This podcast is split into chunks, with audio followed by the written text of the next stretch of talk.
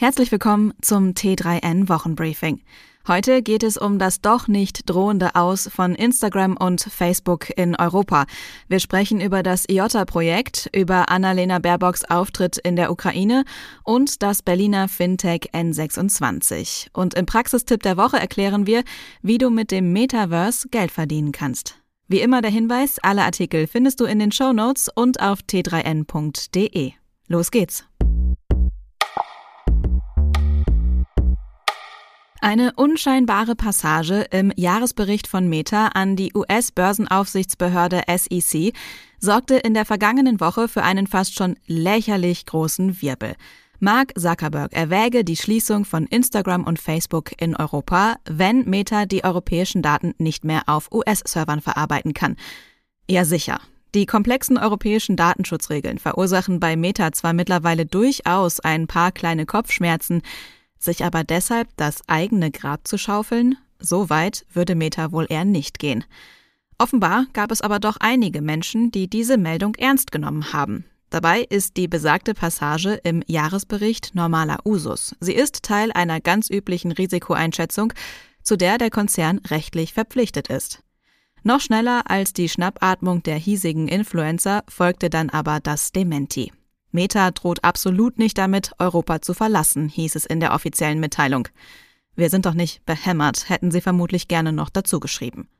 Trotzdem hat diese kurze Phase der Unsicherheit mal wieder verdeutlicht, wie abhängig das ein oder andere Unternehmen mittlerweile von den sozialen Netzwerken ist.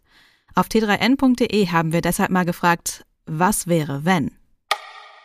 Jota ist ein Distributed Ledger Projekt der etwas anderen Art. Es verzichtet auf die Blockchain-Technologie, funktioniert aber ähnlich. Nach einem ersten Hype 2016 folgte die große Stille. Von Stillstand kann man allerdings nicht reden.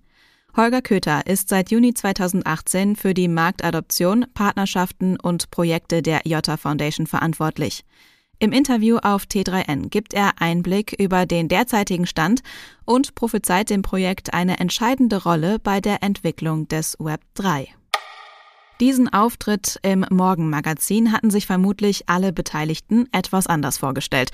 Vor allem Christoph von Marschall dürfte sich zukünftig anders auf TV-Interviews vorbereiten.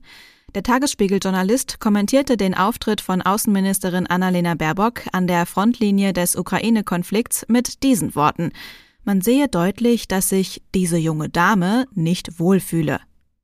Diese deplatzierte Aussage ist ein völlig aus der Zeit gefallenes Verständnis von Leadership, wie du in einem Kommentar auf t3n.de liest. Mit dem Motto Hört endlich auf mit Boys Don't Cry. Geldwäsche, hohe Verluste und eine Wachstumsbremse der BaFin.